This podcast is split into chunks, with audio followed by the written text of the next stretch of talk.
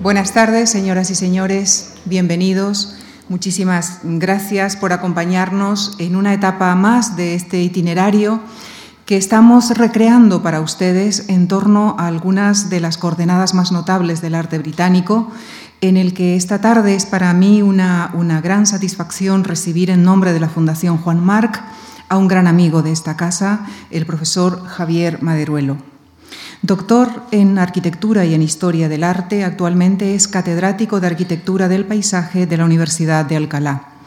Crítico de arte en el periódico El País, es además vocal del patronato del Museo Reina Sofía. Entre sus numerosos libros mencionamos títulos como El espacio raptado, Interferencias entre arquitectura y escultura, Nuevas visiones de lo pintoresco, el paisaje como arte, El paisaje, génesis de un concepto, la construcción del paisaje contemporáneo, la idea de espacio en la arquitectura y el arte contemporáneos, Joaquín Patinir, El paso de la laguna Estigia y su cinta Historia del arte contemporáneo europeo. Ha sido el editor de la versión en español de tres ensayos sobre la belleza pintoresca de William Gilpin, un pionero del concepto de lo pintoresco. Como ustedes seguramente ya lo han visto, un ejemplar original de este ensayo forma parte de nuestra exposición. Con nuestro agradecimiento a ustedes por su presencia y a Javier Maderuelo por haber aceptado nuestra invitación, les dejo con él en la conferencia que ha titulado Campo y Ciudad, 1749-1851, la percepción del paisaje y la formación de la ciudad industrial. Muchísimas gracias.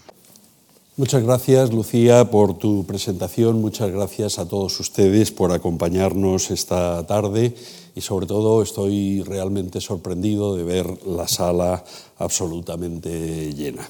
Muchas gracias también, por supuesto, a la Fundación Juan Mar por esta espléndida exposición que nos ofrece y por la oportunidad que me brinda de eh, hablarles a ustedes esta tarde. El arco temporal en el que se inscriben los acontecimientos que voy a exponer en esta conferencia comienza nominalmente en el año 1749, año en el cual William Gilpin publicó su primer ensayo titulado Diálogo sobre los jardines. Y se cierra, como pueden ver, en el año 1851 en el que se inauguró la primera exposición universal en Londres, en aquellas praderas del Parque eh, Público Urbano de Hyde Park. Este periodo, que abarca en números redondos unos 100 años, de la mitad del siglo XVIII a la mitad del XIX, fue intenso y pródigo en acontecimientos, lo que hace difícil encontrar una única palabra que sea capaz de caracterizarlo. Sin embargo, hay un término que, al menos en el caso de Gran Bretaña, resulta particularmente adecuado para nombrarlo, por más que a muchos de ustedes hoy en la España del siglo XXI les pueda resultar chocante. El término que sirve para caracterizar este periodo del pensamiento y del arte ingleses no es ni neoclasicismo, ni ilustración, ni romanticismo. Es el término pintoresco. Voy, por lo tanto, a hablar de lo pintoresco, no como estilo artístico, sino como la forma intelectual bajo la cual los británicos entendieron el mundo, el territorio y la ciudad. Lo pintoresco surgió como una consecuencia de una serie de ideas filosóficas, políticas y artísticas que implicaron a la poesía, la pintura, la arquitectura y la jardinería artes desde las cuales se reclamaron unos cauces para forjar una nueva sensibilidad que terminó configurando un marco cultural más amplio que conocemos en el ámbito europeo con el nombre de la Ilustración. La revolución de 1688, que fundó el régimen parlamentario en Gran Bretaña, hizo posible que surgiera una corriente de pensamiento crítico y que se fomentaran las discusiones teóricas que dieron origen a una serie de proposiciones filosóficas conocidas bajo el título genérico de empirismo inglés. Los filósofos empiristas se interesaron por algunos problemas prácticos relacionados con la mejora moral del individuo, dejando de lado otros temas de carácter meramente especulativo como la metafísica, intentando situar a la filosofía en el mundo de los asuntos reales. Los historiadores de la filosofía suelen ubicar esquemáticamente esta escuela inglesa en el movimiento más amplio de la Ilustración, oponiéndola al racionalismo continental. Las ideas desarrolladas en el empirismo inglés sobre la importancia del pensamiento analítico en el conocimiento, es decir, sobre la experiencia de los sentidos como fuente del conocimiento, permitió el nacimiento de las ideas estéticas en Inglaterra. Estas ideas tuvieron su marco en la denominada teoría del gusto, cuyos iniciadores fueron el crítico literario Joseph Addison, quien destacó los aspectos individuales y empíricos que concurren en el gusto, y el filósofo Anthony Ashley Cooper, tercer conde de Salisbury, introductor de la idea de moral sense, es decir, del sentido moral, a través del cual se puede aprender la belleza de la naturaleza y el arte. En el seno de esta teoría del gusto, elaborada por Addison, se sitúan las indagaciones filosóficas sobre lo bello y lo sublime enunciadas por Edmund Barque en 1759 y los ensayos sobre lo pintoresco de William Gilpin en 1792, ampliados con la discusión sostenida entre Richard Payne Knight y Ubdal Price, que abarcaron toda la década de finales de este siglo. Podemos asegurar que desde mediados del siglo XVIII en Inglaterra se ha situado la sensibilidad a la altura de la razón la historia natural a la de la geometría, la pintura del paisaje a la de la arquitectura y el modelo de gentleman granjero inglés al de refinado amante francés. El interés por lo pintoresco y por la naturaleza comenzó con la obra de poetas como eh, James Thomson, John Deere y William Sandstone. James Thomson en su poema Winter y John Deere con Gongar Hill, publicados ambos en 1726, iniciaron lo que se ha llamado la edad del paisaje. Ellos se fijaron en los valores paisajistas de la obra de pintores como Claudio de Lorena, que tenemos en este eh, cuadro, o de Salvatore Rosa, y desde ahí dirigieron el entusiasmo hacia el aprecio por la naturaleza, consiguiendo que los lectores de sus poemas empezaran a mirar el territorio con ojos de pintor. Hasta entonces, los viajeros miraban el campo intentando descubrir su amenidad, su significado histórico o su valor económico. Thomson y Deere les enseñaron a mirarlo como si contemplaran pinturas de paisaje, como si estuvieran contemplando este paisaje. El enfoque pictórico de Thomson y Deere resultó ser algo nuevo. Ellos ampliaron el paisaje poético descubriendo aquello que los pintores habían tomado de otros poetas anteriores, como Ovidio o Virgilio, y proyectándolo hacia la realidad. Pero hay algo más que un mero traspaso de valores pictóricos y poéticos. Comenta al respecto Christopher Hussey. Poesía, jardinería, arquitectura y pintura e incluso la arqueología abandonaban su aislamiento como artes separadas y se unían en un único arte del paisaje gracias al punto de vista pintoresco. El jardinero canta en una especie de poesía sus esfuerzos por copiar a los pintores. El arquitecto diseña los edificios como un pintor podía haber delineado al expresar una idea poética el pintor ilustra los episodios de los poetas con paisajes que un jardinero gustosamente habría hecho propios. Esta fusión de las artes al calor del entusiasmo por la naturaleza, tal como la habían mostrado los pintores, es el mayor logro de lo pintoresco. Hasta aquí las palabras de Hussey. Otro poeta que merece la pena nombrar es William Shenstone, propietario y autor de un jardín llamado Les Showers, que comenzó a construir hacia 1745. George Sansbury calificó a Shenstone de maestro del estilo artificialmente natural en poesía. Artificialmente natural.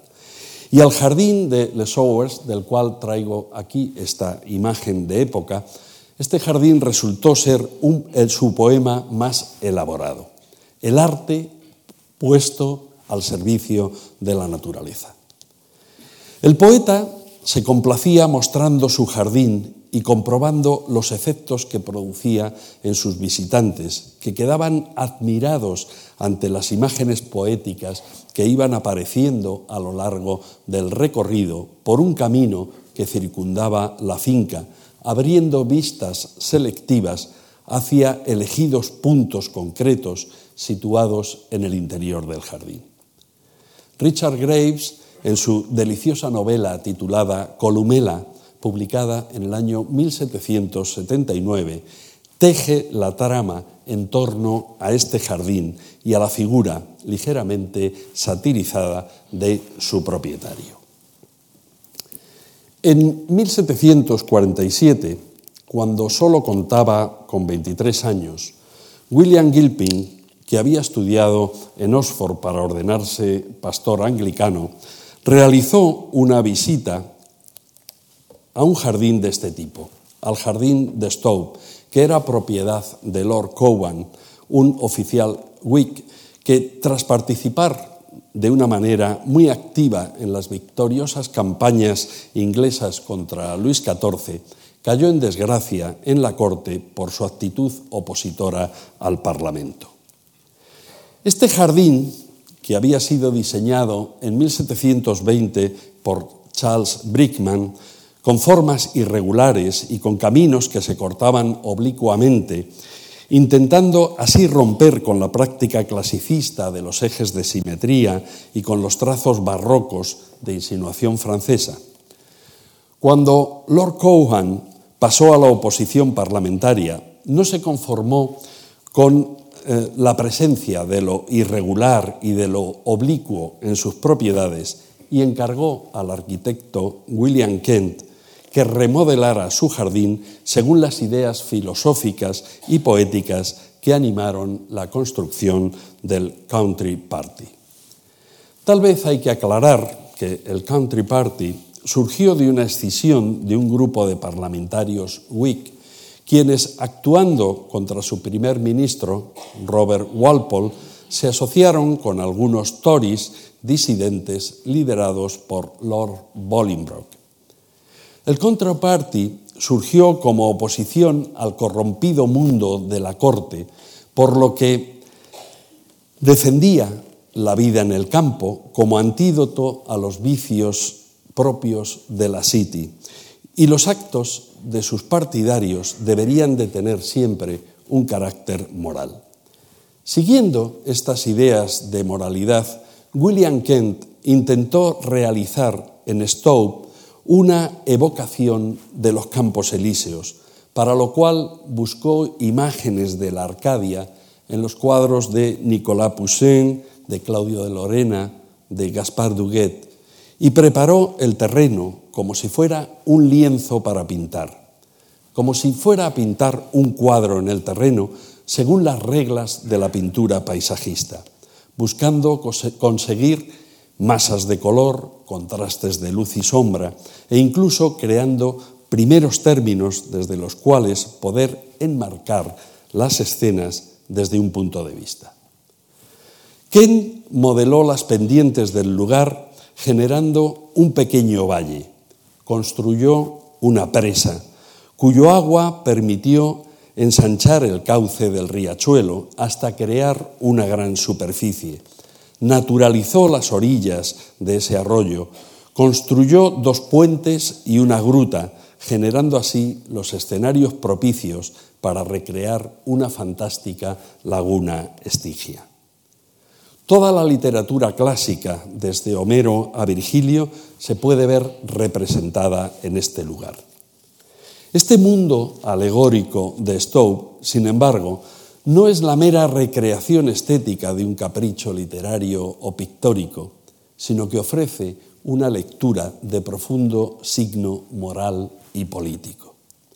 El programa moral de este jardín hay que buscarlo en un ensayo de Joseph Addison, publicado en The Tattler, en el que cuenta un sueño en el cual él mismo se siente transportado a través de los Alpes a un valle luminoso, a una, y leo textualmente, región feliz habitada por la diosa libertad. La libertad hizo florecer y prosperar el valle. El río del progreso atraviesa las naciones libres y se estanca en un lago como este que estamos viendo en la imagen. Las figuras alegóricas de la abundancia y el progreso se instalan en un jardín en el que hay un templo del honor y un templo de la virtud antigua, así como una crítica a la vanidad representada con el templo de la virtud moderna. Cuando William Gilpin fue invitado a visitar este jardín de Stowe en 1747, este jardín acababa de ser convertido en un plácido valle con un gran lago artificial alrededor del cual se sitúa una gran cantidad de construcciones y monumentos literalmente extraídos de los cuadros de los pintores antes citados. En este nuevo jardín se ha desdibujado la avenida originalmente trazada por Charles Brickman y se han creado caminos serpenteantes, es decir, se han sustituido los elementos rectos y regulares que caracterizan la belleza clásica por líneas de esta nueva belleza que en estos años está glosando el pintor eh, William Hogarth en su tratado dedicado al análisis de la belleza, publicado en 1753 y del cual tienen ustedes un grabado en esta exposición. A lo largo de un paseo por estos caminos, el espectador puede contemplar los eye-catcher, una serie de vistas que reproducen tridimensionalmente unos cuadros en los que se encuentran una pirámide egipcia, un belvedere italiano, un templo erigido a la antigua virtud, un puente paladiano, estando cada uno de estos elementos cargado de una profunda significación simbólica. Los invitados a un paseo por este jardín eran enfrentados a una sucesión de estos tableaux vivants que el espectador, desde su subjetividad, debía ordenar y asociar en su imaginación hasta conseguir despertar dentro de sí sus sentimientos más nobles. La visita a este tipo de jardines se rodeaba de un halo maravilloso. Únicamente podían ser conocidos por invitación expresa de los propietarios que los mostraban solo a la contemplación de aquellas mentes sensibles que podían ser capaces de apreciar cómo la naturaleza se une con la poesía y la pintura para formar las singularidades propias del jardín. La visita que William Gilpin giró a Stowe le produjo tan profunda impresión que le indujo a escribir inmediatamente un opúsculo titulado Diálogo sobre los jardines, publicado en 1749 y reeditado en 1751. Se trata de un diálogo con reminiscencias neoplatónicas en el que dos personajes llamados Calófilus y Polifón se presentan que representan caracteres contrapuestos expresan sus ideas sobre la jardinería. Tal como sus nombres indican, Calófilus es el amante de la belleza depurada por medio del arte, mientras que Polifón rechaza las decoraciones artísticas, afirmando en tono lírico su inclinación por la belleza de la naturaleza y más concretamente por los paisajes no ajardinados que se encuentran en las regiones del norte de Inglaterra.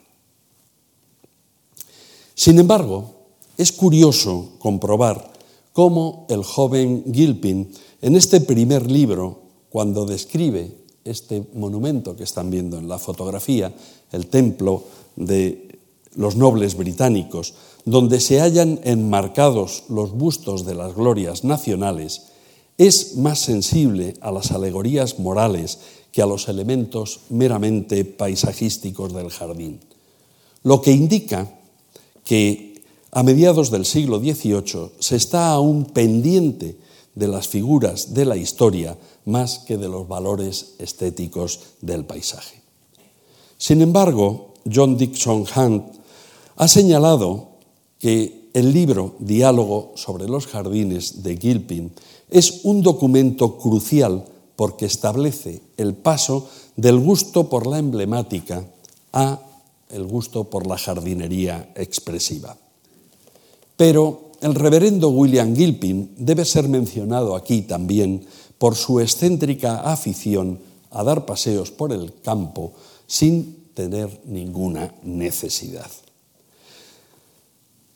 La limitada fortuna de William Gilpin le impidió realizar el Gran Tour por Europa, lo que le indujo a plantear otro tipo de viajes, eligiendo para ello las agrestes campiñas del sur de Gales, muy particularmente el valle del río Gui, en el que encontró no solo vistas paisajísticas, sino, como están viendo en esta foto, ruinas históricas como la abadía gótica de Tinter, que él glosará en sus libros.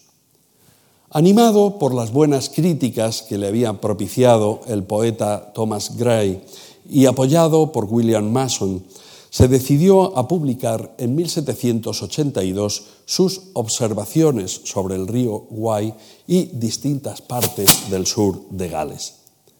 A este ensayo siguieron dos narraciones de viajes tituladas, ilustradas perdón, con acuarelas. Tour a las montañas y los lagos de Cumberland y Westmoreland y Tour a los Highlands de Escocia. Ambos libros publicados en 1789 que alcanzaron un gran éxito y fueron incluso traducidos al francés y al alemán. William Gilpin era no solo un consumado acuarelista, sino un hábil grabador que ilustraba sus libros con aguatintas ejecutadas por él, lo que le permitió hacer aún más presente al lector estos efectos visuales de aquellos paisajes cuyas bellezas naturales él iba detallando en los libros. Con sus libros, muchos viajeros ingleses aprendieron a descubrir las bellezas que entraña la naturaleza hasta en los elementos más casuales, en los cambios de luz y sombra, en las distintas estaciones, en las irregularidades de la vegetación más modesta. El libro de Gilpin sobre el río Wye hizo popular esta región del sur de Gales que empezó a ser visitada por un número creciente de turistas en busca de las ruinas góticas que se describen en él, llamando la atención de muchos pintores, entre ellos de William Turner, que con el libro de Gilpin en la mano recorrió dibujando y pintando este valle, realizando dibujos como esta abadía de Tinter, que está también en la exposición.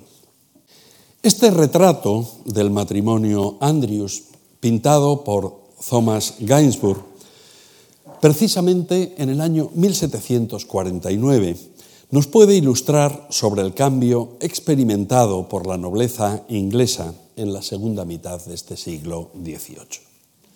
Aquí el señor Robert Andrews no aparece vestido por su sastre con su mejor traje de seda en una de las salas del Parlamento, cubierto con las medallas que denotan sus cargos o con las condecoraciones recibidas por los servicios prestados, sino que en este cuadro se presenta relajadamente, vestido desprejuiciadamente con ropa de caza, con la guerrera desabrochada, con la pierna izquierda cruzada y con la mano derecha metida en el bolsillo, con el tricornio ligeramente ladeado, sin criados ni sirvientes, junto a su mujer, también sencillamente vestida, sin alhajas ni tocados mundanos, cubierta con un simple sombrero de ala corta que le permite proteger su cabeza de los rayos del sol.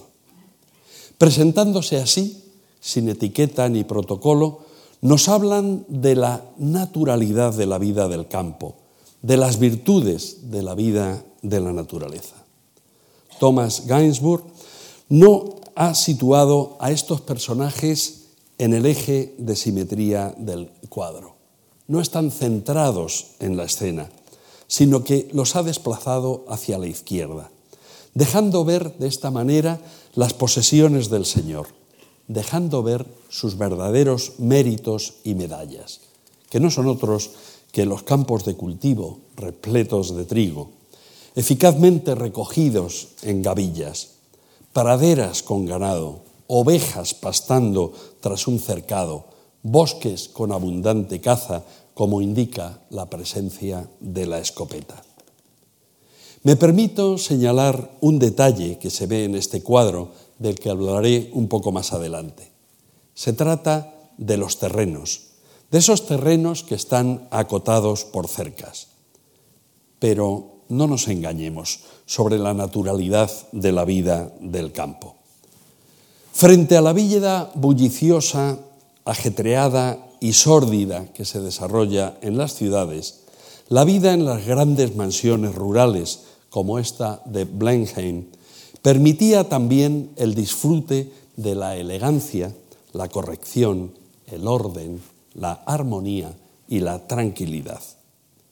Entonces, los grandes acontecimientos mundanos, como bodas, bailes, presentaciones sociales, reuniones familiares, tenían lugar en las grandes mansiones rurales, rodeadas de jardines, de cuadras con caballos, de bosques con abundante caza, de lagos con barcas y múltiples atracciones deportivas que permitían tener entretenidas a las personas que acudían como invitados a tales celebraciones o congregaciones.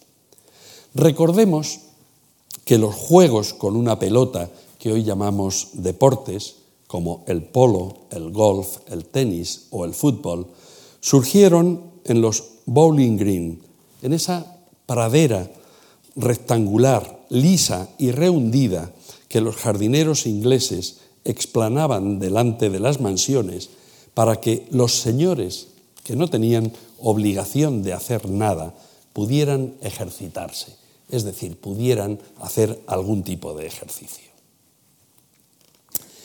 La estética de los sentimientos implícita en las teorías de Edmund Burke sobre lo bello y lo sublime y en las de lo pintoresco de Gilpin y Price, dio origen al romanticismo y a un cierto tipo de jardinería que pretendía provocar efectos sensibles, inmediatos, por medio de imágenes paisajísticas formadas por cuadros naturales, tal como sugería Thomas Wadley en sus Observaciones sobre el Jardín Moderno, un libro publicado en el año 1770. Tal vez el personaje que mejor, supo interpretar esta estética sentimental fue Lancelot Brown, apodado Capability Brown, quien comenzó como jardinero en Stowe, donde continuó la obra de William Kent, de quien tomó la idea de agrupar los árboles sobre amplias praderas así como la idea de la naturalización de los bordes de los estanques, haciéndolos parecer lagos. Se le puede conceder a eh, Brown el honor de ser el primer profesional del jardín paisajista, ya que durante su vida intervino nada menos que en 211 jardines, de tal manera que él solo transformó la Inglaterra central y meridional en un continuo parque que pasaba de una finca a la finca del vecino y de la de este al siguiente. La filosofía empirista, la actividad parlamentaria y el sentido de la economía que regía el pensamiento inglés condujo no sólo a una apreciación estética del campo, en la que los terratenientes podrían disfrutar de los juegos de luces y sombras, de los contrastes de colores, de la tranquilidad de una vida sin etiquetas, alejados de los ajetreos y las intrigas de la ciudad, sino a otro tipo de disfrute que adquiría un sentido moral, al disfrute de la satisfacción de sentirse propietario, de ejercer plena y responsablemente la propiedad. Cada terrateniente que se precie debía cuidar y engrandecer el trozo de Inglaterra del que es propietario, reproduciendo en su finca sus ideales políticos y sociales. En 1712, Joseph Addison, en la revista The Spectator, se preguntaba, ¿Por qué no transformar con plantaciones frecuentes todo el país, convirtiéndolo en una especie de jardín? Esta idea se tomó al pie de la letra y muchos terratenientes, ayudados de personajes como Capability Brown o Humphrey Repton, mejoraron sus, sus posesiones ajardinándolas. Para ello, talaron bosques, plantaron árboles formando grupos, abrieron prados, rectificaron laderas, embalsaron arroyos, construyeron falsas ruinas, intentando siempre que estas transformaciones parecieran naturales a los ojos del visitante, de manera que las fincas pudieran ser tan pintorescas como productivas. El historiador Christopher Hussey, al que ya he mencionado antes, comenta, hacer del paisaje un jardín privó durante el siglo XVIII de deliciosos parterres a muchos propietarios, pero el ajardinamiento del paisaje le dio a la nación su particular aspecto. Capability Brown primero y Humphrey Repton después generaron un estilo de mejora que se convirtió en modelo y patrón y que, llegó a caracterizar la campiña inglesa llegando esta caracterización incluso hasta la actualidad. Humphrey Repton, partiendo de la teoría de lo pintoresco, pero reduciendo esa categoría a un mero método de trabajo práctico, elaboró un catálogo de obras como esta que estamos eh, viendo, que desarrolló entre 1788 y 1816. Durante este periodo realizó más de 100 transformaciones de parques y jardines. En sus libros rojos, como este que están viendo en la imagen, se llamaban libros rojos porque las tapas estaban siempre encuadernadas en rojo, desarrolló un método para presentar sus trabajos por medio de panoramas desplegables en los que mostraba el antes y el después de los jardines. Parte del éxito que obtuvo se debió a que se asoció con el arquitecto John Nash, que es el artífice de la transformación de Londres durante el primer tercio del siglo XIX. En la novela Mansfield Park de Jan Austen hay un capítulo, el sexto, en el que un grupo de jóvenes discute sobre la conveniencia de que Mr. Repton mejore la finca de uno de ellos con motivo de su casamiento y de la asunción de una nueva responsabilidad como cabeza de familia. Uno de los jóvenes explica cómo Humphrey Repton ha transformado la finca de otro amigo al que acaba de visitar de manera, leo textualmente, dice, la casa ha cobrado una perspectiva sorprendente. Obviamente, una novela no describe un acontecimiento real, pero el que la discusión entre jóvenes sobre la necesidad de mejorar una finca siguiendo los patrones de la jardinería pintoresca sea el tema de todo un capítulo de esta novela, es síntoma de hasta qué punto ese tema fue asimilado por la sociedad de gusto que adquiría y leía las novelas de Jan Austen, así como la popularidad y posición que el jardinero Repton adquirió en esa sociedad. La transformación del territorio se convirtió en algo más que una moda o que una distracción rural. Se convirtió en una de las artes mayores, en aquella que mejor caracteriza el periodo sobre el cual estoy disertando. Este arte cobró un nombre, jardinería paisajista, y desde Inglaterra se extendió como tal arte a los países nórdicos y a Rusia por un lado y a los Estados Unidos por otro. Como tal arte, la jardinería paisajista desarrolló unas categorías estéticas, unos principios poéticos y unos preceptos teóricos que entretuvieron a filósofos, poetas y eruditos durante más de 100 años, con un nivel de producción intelectual y editorial sorprendente.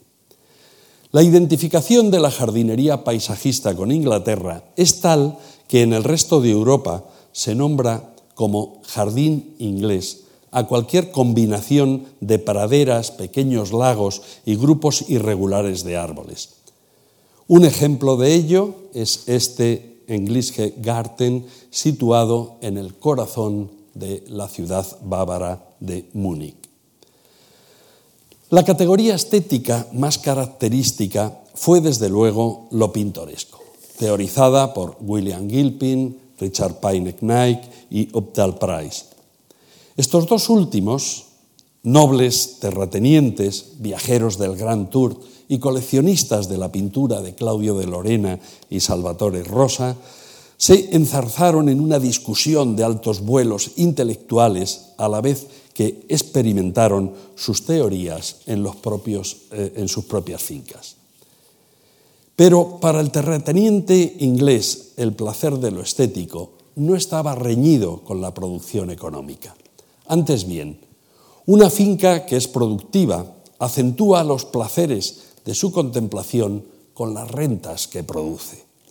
De esta manera surgió el invento de la ferme ornée, que se atribuye a Philippe Southcott, quien mejoró su propiedad rural llamada Bobur Farm, incluyendo escenas elíseas inspiradas en los jardines de William Kent entre los prados dedicados a pastar el ganado. La curiosidad por el conocimiento en el contexto empírico de la Ilustración condujo a la aplicación de los descubrimientos sobre las leyes físicas al ámbito práctico. Medio siglo antes del momento en el que inicio mi disertación, un terrateniente llamado Jethro Tull, licenciado en leyes en Oxford, pero cuyas rentas que provenían del campo estaban menguando peligrosamente, tuvo que dejar la toga para hacerse cargo personalmente de sus tierras con el fin de no perder las pocas rentas que aún le quedaban. Con mente analítica y espíritu científico, estudió los métodos de explotación agrícola con ánimo de mejorar esos métodos, ideando así los primeros procedimientos mecánicos que se aplicaron en agricultura. Por ejemplo, esta imagen que tenemos en la pantalla de una sembradora de tracción animal, un mecanismo rotatorio que colocaba las semillas bajo el suelo en hileras. Otra de sus innovaciones fue la lanzadera con una azada tirada por un caballo, así como un trillo tirado también por caballos. Todas estas experiencias las explicó en un libro titulado La nueva agricultura con sembradora tirada por caballos, publicado en el año 1731. No fue, desde luego, el único propietario que se interesó por la mejora de la agricultura, experimentando en sus propios terrenos y divulgando sus hallazgos mediante escritos, publicaciones y libros. Lord Charles Townshend fue un apasionado valedor del cultivo del nabo, lo que le valió el apodo de Lord Turnip, es decir, Lord Nabo. Arthur Young experimentó con plantaciones y visitó diversos países observando el estado de sus agriculturas, temas que publicó en diferentes obras, colaborando con las primeras revistas sobre agricultura y horticultura que se publicaron en Inglaterra y fomentando la creación del Consejo de Agricultura, del cual fue su primer secretario oficioso. A la sembradora de Jethro Tull le siguieron la trilladora del escocés Michael Menzies, la aventadora de Jan James Sharp y la desmotadora de algodón de Ellie Whitney, patentada en Georgia, Estados Unidos, en 1792 entre muchos otros inventos y mejoras de máquinas que han caído en el olvido y que, aunque las conociéramos, no podríamos mencionarlas eh, ni enumerarlas aquí.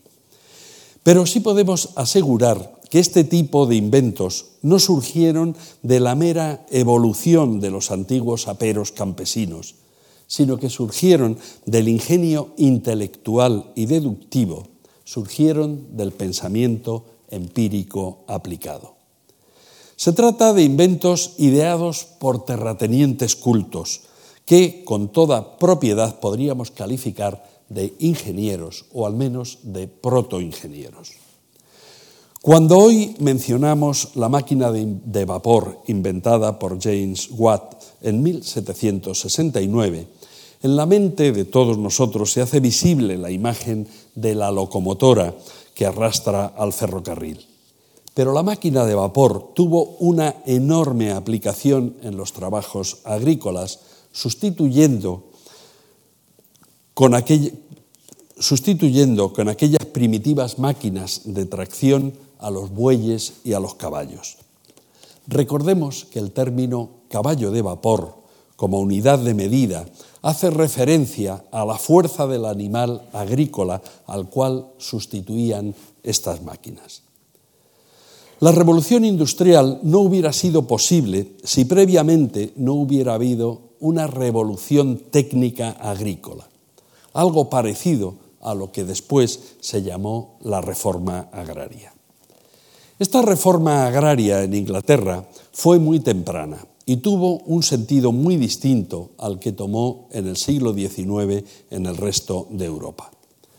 Entre 1760 y 1840 se fueron dictando en toda Inglaterra las Enclosure Act, actas de cerramiento que permitían a los terratenientes cercar sus propiedades, impidiendo así a los campesinos el uso de terrenos que hasta entonces habían sido de dominio comunal.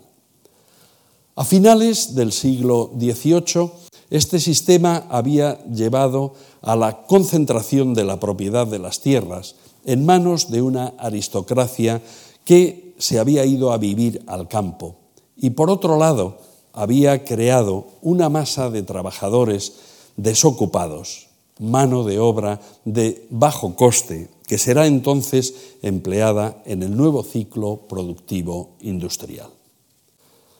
La sucesiva mecanización del campo y la disminución de los terrenos comunales provocaron una depresión entre los trabajadores agrícolas que quedaban sin expectativas de subsistencia en el medio rural. Esta circunstancia permitió, por una parte, la creación de un imperio enviando a muchos de estos hombres como soldados o como agricultores a los territorios más alejados del planeta, a América, a Asia, a Australia.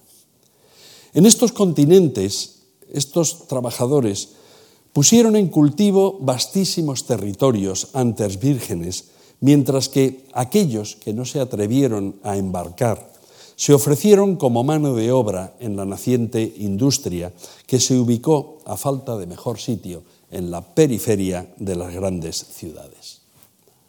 Obviamente no es el marco de esta conferencia el lugar en el que glosar la revolución industrial, que sin duda todos ustedes conocen, tanto en su gestación y desarrollo como en sus efectos. Pero sí es necesario tal vez apuntar algo sobre cómo la industria alteró la idea burguesa de ciudad, lo que constituye la segunda parte de esta conferencia. El, el positivo incremento de materias primas conseguidas tanto por la racionalización de los cultivos en Inglaterra como por la llegada de productos de las colonias, permitió la mecanización en la transformación de dichos productos, haciendo surgir un nuevo tipo de trabajo que conocemos con el calificativo de trabajo industrial. La industria se caracteriza por la suplantación de la fuerza animal y la fuerza humana, es decir, de la mano de obra, por la fuerza de las máquinas que empezaron funcionando con vapor de agua como fuente de energía.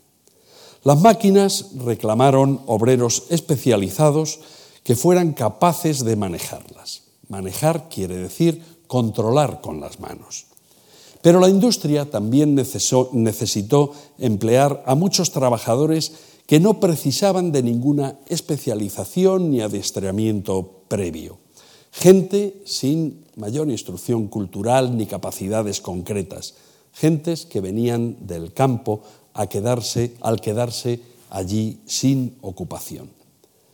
La diferencia entre el taller artesanal y la fábrica radica en que mientras que en el taller se trabaja realizando piezas de una en una, según estas piezas son encargadas, la fábrica plantea la producción de objetos iguales que se ejecutan en serie.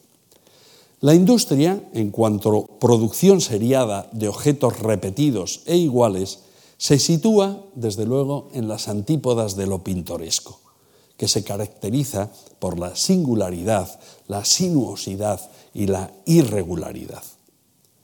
Este tipo de producción supone la existencia no sólo de un mercado extensivo, propiciado por el liberalismo económico y el imperialismo británicos, sino de un flujo regular y constante de materias primas, con sus consecuentes almacenes de acopio y productos manufacturados.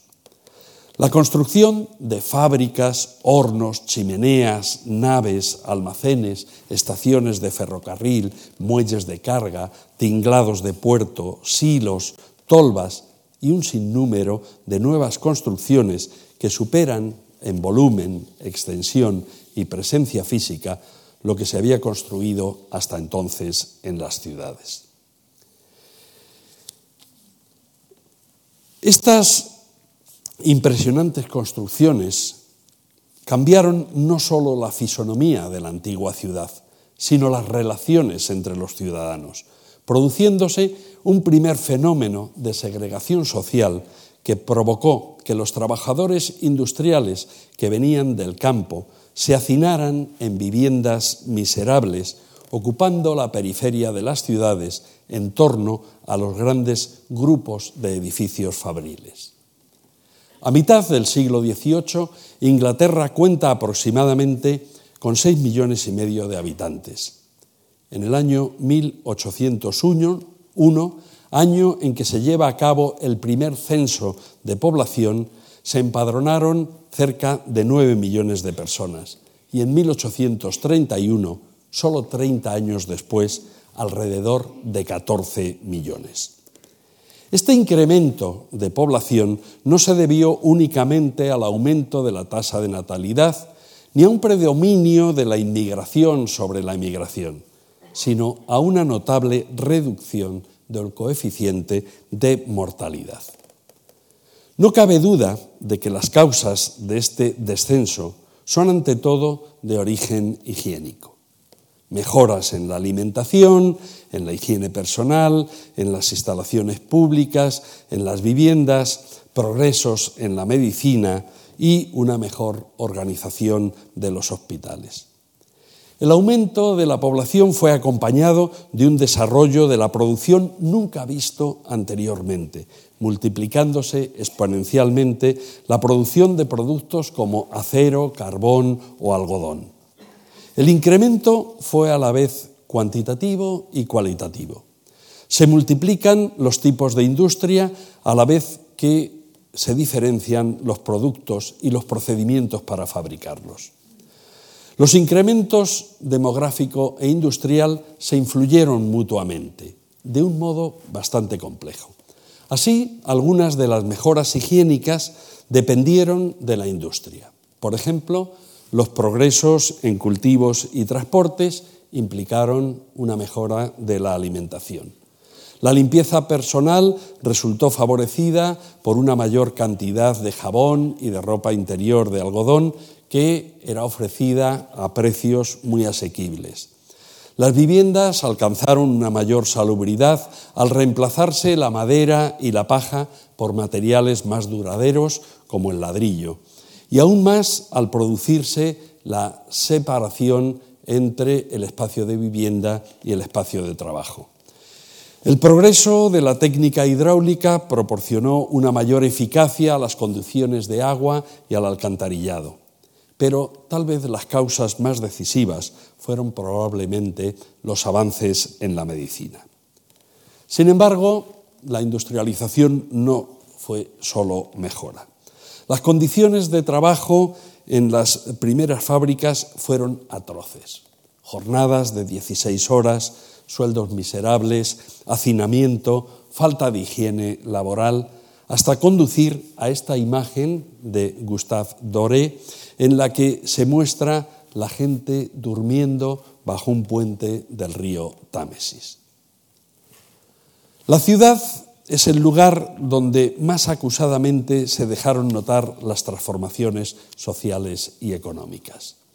La acuciante necesidad de absorber el crecimiento aumento de la población supuso a Londres duplicar el número de habitantes entre los años de finales del siglo XVIII y 1580, originando serios problemas de alojamiento y de infraestructuras.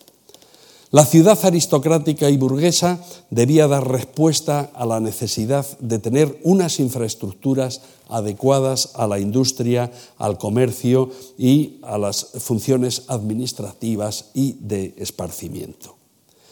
Desde el siglo XVIII se detecta un cierto interés por racionalizar y mejorar el trazado de las poblaciones. Se detecta un interés por la planificación de las ciudades.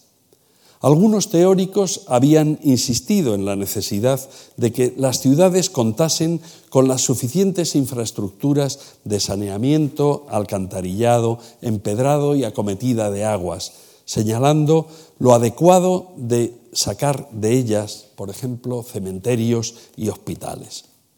A principios del siglo XIX estas recomendaciones parecían ya evidentes y junto a ellas nacieron otras nuevas que propugnaban la conveniencia de abrir calles más amplias y rectas dentro de los trazados antiguos e incluso de ensanchar los límites de las ciudades que de esta manera eh, eh, perdían su trazado histórico. Como se puede apreciar en los dibujos de Gustave Doré, las calles de Londres se anegaban de personas, de carros, de coches y de mercancías, haciendo imposible la vida, o lo que es peor, haciendo imposible los negocios.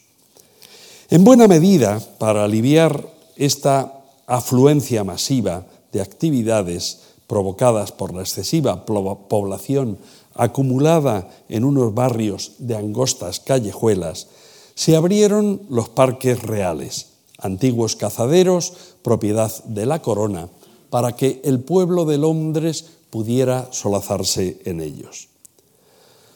La operación trató de convertir unos parques privados creados para el uso y disfrute de la familia real en lugares públicos que permitieran pasear practicar deportes y sobre todo que permitieran recordar el mundo rural del que provenían tanto los trabajadores como los nobles hacendados. Se abrieron así en Londres St. James Park, que tienen aquí en la fotografía, Green Park, Hyde Park y Kensington Garden, formando una cadena ininterrumpida de jardines con una longitud de más de cuatro kilómetros. Todos estos territorios son todavía hoy propiedad de la reina de Inglaterra, pero pueden ser disfrutados por los ciudadanos. Desde principios del siglo XIX, muchos de aquellos terratenientes que en el siglo anterior se habían refugiado en sus propiedades rurales necesitan estar en la City para encargarse de los asuntos comerciales de sus fincas, industrias y negocios, lo que condujo a tener que pasar temporadas en el campo y temporadas cada vez más largas en la ciudad. Esta necesidad desembocó en la creación de un tipo de alojamiento que permitiera simular que se vivía en el campo sin tener que salir de Londres. Surgió así la idea, en 1811, de crear Regent's Park, el hermoso Regent's Park, tal y como lo conocemos hoy, tal y como se puede ver en esta fotografía, es el resultado de una operación de especulación urbana que fracasó. El entonces príncipe regente, futuro rey Jorge IV, acosado por las deudas, encargó al arquitecto John Nash, que estaba asociado, como he dicho hace un momento, a Humphrey Recton, que en los terrenos de Marylebone, que habían sido cazadero de Enrique VIII, construyera lo que hoy denominamos una urbanización con las terrazas y los cresten, primeras viviendas colectivas de lujo, siendo la más representativa esta que estamos viendo en la fotografía, Cumberland Terrace, y una serie de villas señoriales con grandes jardines situadas en torno a un inmenso parque de 166 hectáreas que se reservaba para el disfrute exclusivo de los propietarios de estas casas. La ocupación de esta enorme finca situada al norte de la ciudad supuso la apertura, a su vez, de una nueva calle que une de forma rápida y cómoda esa urbanización con la residencia real, es decir, con el Palacio de Buckingham. Surgió así la apertura de Regent's Street, una calle ceremonial, elitista y comercial. Un antecedente de lo que pocos años después sería el Plan Haussmann para París. En ocasiones se interviene en la ciudad vieja para abrir vías más amplias y para crear nuevas calles en las que prevalecen sobre otras cuestiones los intereses especulativos, la posibilidad de adecuar la ciudad a una nueva población que detenta el poder económico y desplaza o segrega del centro histórico a los sectores menos favorecidos que se ven obligados a buscar asentamiento en los barrios periféricos. Frente a las opciones que trataban de resolver el caos de la ciudad industrial con actuaciones concretas, nacieron otras propuestas que plantearon soluciones antiurbanas que no sólo rechazaban la ciudad tradicional, como fue la ciudad rural, desarrollada por John Padworth en Cheltenham, esta ciudad que estamos viendo ahí, construida en la década de 1820, sino que también argumentaban soluciones utópicas y cuestionaban el tipo de ciudad surgida de la revolución industrial y deseaban, por lo tanto, crear una nueva organización social y espacial en la que el dinero no fuera el motor de la sociedad. En esta línea estaban los socialistas utópicos como Robert Owen, quienes plantearon proyectos organizativos en los que lo individual quedaba relegado el interés colectivo como medio para la transformación del mundo. Robert Owen se lanzó a la filantrópica tarea de mejorar las condiciones de vida de los trabajadores, dedicando para ello una parte de los beneficios generados por la industria de hilaturas que tenía en New Lanark. Esta fotografía nos muestra todavía el estado en el que se encuentran estas industrias. Owen estaba convencido de que el individuo y su existencia son una consecuencia del ambiente, por lo que era necesario mejorar el ámbito en el cual se mueve el hombre para que éste pueda prosperar. La vida en colectividad, la educación y el trabajo darían lugar a una mejora del individuo y por extensión a una mejora de toda la sociedad. Diseñó un modelo de aldea, el paralelogramo, destinado a albergar unas 1.200 personas con instalaciones colectivas, viviendas y jardines rodeados de una extensión de tierra de alrededor de 1.000 a 1.500 acres.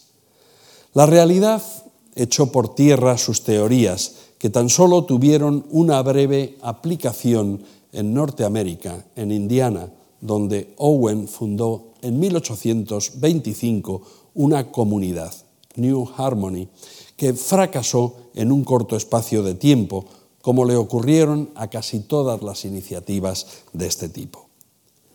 La crítica marxista atacó por igual a los que pretendían reformar la ciudad y a los socialistas utópicos. Los marxistas interpretaron que tras la revolución económica que llevaría a cabo el movimiento obrero, nacería una nueva ciudad sin los problemas de la vivienda obrera.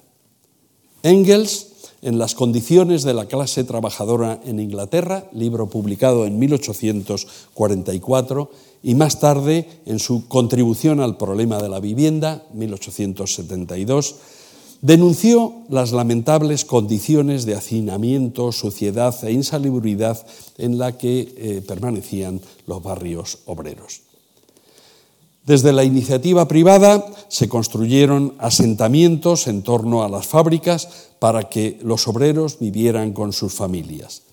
Estas iniciativas estaban interesadas en mejorar la vida del trabajador, pero también estaban basadas en, el intento de controlar el posible descontento de los obreros. Desde el punto de vista del urbanismo, las company town suponían la aparición de un nuevo modelo de barrio al que el pintoresquismo y el paisajismo alejaban de la ciudad tradicional. Estos modelos de barrios obreros están próximos a lo que luego serían las ciudades jardín que a final del siglo XIX comenzaron a plantear una nueva forma de urbanización en la que se busca un equilibrio entre el campo y la ciudad. La ciudad industrial, con su ajetreo de carros que transportan mercancías, los gritos y los ruidos de los carreteros, los olores pestilentes, el humo de las fábricas y los peligros para la virtud, se convirtió en un lugar insalubre y feo. Su fealdad ha impedido que no podamos disponer de estampas de artistas que aun apoyándose en la posibilidad de desarrollar efectos pintorescos, nos ofrezcan imágenes de la época, con la excepción tal vez del libro de Gustave Doré y de Blanchard Gerold, titulado Londres, un peregrinaje, al cual pertenecen estas dos páginas que están viendo, ilustrado con 180 grabados y publicado en el año 1872.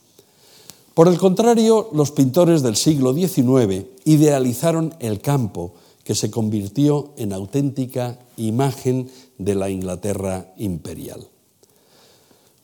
Los hacendados poseedores de grandes fincas, de las que se sentían orgullosos, los lores del Parlamento o los simples burgueses comerciantes y banqueros que no poseían fincas rústicas, pero que se sentían patriotas, fueron quienes encargaron y adquirieron este tipo de pintura de paisaje, como este cuadro que tienen en la exposición. Pero en algunos casos se trata de vistas de las propias fincas, como se refleja en la película de Peter Greenaway, El contrato del dibujante, al cual pertenecen estas cuatro imágenes. Llegando algunos propietarios a desplazar hasta Inglaterra a conocidos pintores como el veneciano Antonio Canaletto, que vivió en Londres entre 1746 y 1756 para que retrataran sus casas y sus fincas. Estos cuadros, mostrando vistas reales o vistas idealizadas, se convirtieron en la imagen de Inglaterra. Thomas Girtin, John Constable, William Turner, por mencionar solo tres pintores, cada uno de ellos en su estilo, ofrecieron imágenes de una campiña que increíblemente se ha mantenido inmóvil como seña de identidad hasta ahora mismo, hasta el propio siglo XXI. Vean este ejemplo, una vista del río Támesis desde Richmond, pintada por William Turner en 1819. Y compárenla con la fotografía que he tomado yo mismo 200 años después, el año pasado. Cuando el imperio se extiende por todos los confines del universo, no es fácil mantener la idea de que estos pequeños rincones rurales, con sus ovejas, sus cercados y sus bosquetes, son el corazón de todo un imperio. Es necesario entonces fijar una imagen de lo británico que pueda recordar a los hombres que han sido desplazados a remotos lugares del imperio y que haga reconocible a los súbditos de esos lejanos lugares que no conocen las islas cuál es la imagen ordenada y plácida del país que les domina. Sin pretenderlo, John Constable fue el mejor servidor de este tipo de imágenes. Cuadros como este, titulado La cosecha, fueron reproducidos en grabados, estampas, platos, teteras, pañuelos, cajas de galletas y toda clase de productos susceptibles de ser decorados por la floreciente industria británica. Pero al imperio no le basta con divulgar una imagen tópica del plácido paisaje inglés con la que justificar la supremacía de lo británico. Y así, a mediados del siglo XIX, fue necesario congregar en Londres, la mayor ciudad del mundo, una gran exposición donde se mostrara ese dominio de lo inglés sobre el universo. La primera exposición universal de Londres de 1851, acontecimiento con el que cierro esta conferencia. La revolución industrial, como he comentado, supuso la creación de industrias como los altos hornos, donde se procedía a la metalurgia del metal de hierro, produciendo, en grandes cantidades un metal de calidad estándar que permitió desarrollar una serie de construcciones como puentes, torres y estructuras para edificios. La expansión colonial de Inglaterra permitió el conocimiento de infinidad de plantas tropicales y ecuatoriales, hasta entonces desconocidas. No solo el conocimiento científico, sino el valor económico de estas plantas hicieron que fuera necesario construir grandes invernaderos, los célebres Palm House, como esta de Kew Gardens, para aclimatar esas, esas plantas. El hierro, que con reticencias era aceptado por los arquitectos, fue, sin embargo, el material preferido de los ingenieros constructores y de los jardineros que necesitaban de grandes estructuras para invernaderos. Uno de estos jardineros, Joseph Paxton, que muy significativamente había enmendado la obra de Capability Brown, intentando recuperar el formalismo original de esta finca que estamos viendo aquí, que es Chatsworth, fue quien ideó un sistema de construcción de invernaderos con perfiles de hierro roblonados y con cristal. Muy pocas veces se ha conseguido aunar de una manera tan acertada los contrapuestos intereses de una sociedad y de mostrarlos con tal coherencia como se hizo en aquella primera exposición universal. El Crystal, el Palace, reproducido en este cuadro que tienen también en la exposición, se presenta como una enorme catedral gótica, absolutamente cristalino y diáfano, mostrando en 1851 los logros de la industria inglesa y del poderío de su expansión colonial en medio de la ciudad más grande del mundo, en medio de Londres, pero en el ambiente rural que ofrecía Hyde Park. Pero el Crystal Palace no es ya un edificio pintoresco. Construido con piezas industriales iguales que permitieron un rapidísimo montaje y posterior desmontaje, el edificio se apartaba de los estilos arquitectónicos del momento. Participaba del eclecticismo al ofrecer el magnífico porte de una enorme catedral gótica, pero poseía la serenidad y las proporciones del clasicismo. Y sin embargo, no era un edificio ni historicista ni pintoresco. Era sencillamente un edificio industrial, un lugar de congregación para una población urbana. Contra la producción industrial se alzaron las voces de Augustus Pagin, de John Ruskin y de William Morris, pero estos son ya personajes de otra generación que sin duda reclaman otra conferencia. La mía concluye aquí. Muchas gracias a todos por su atención y disculpen la extensión de esta conferencia. Muchas gracias.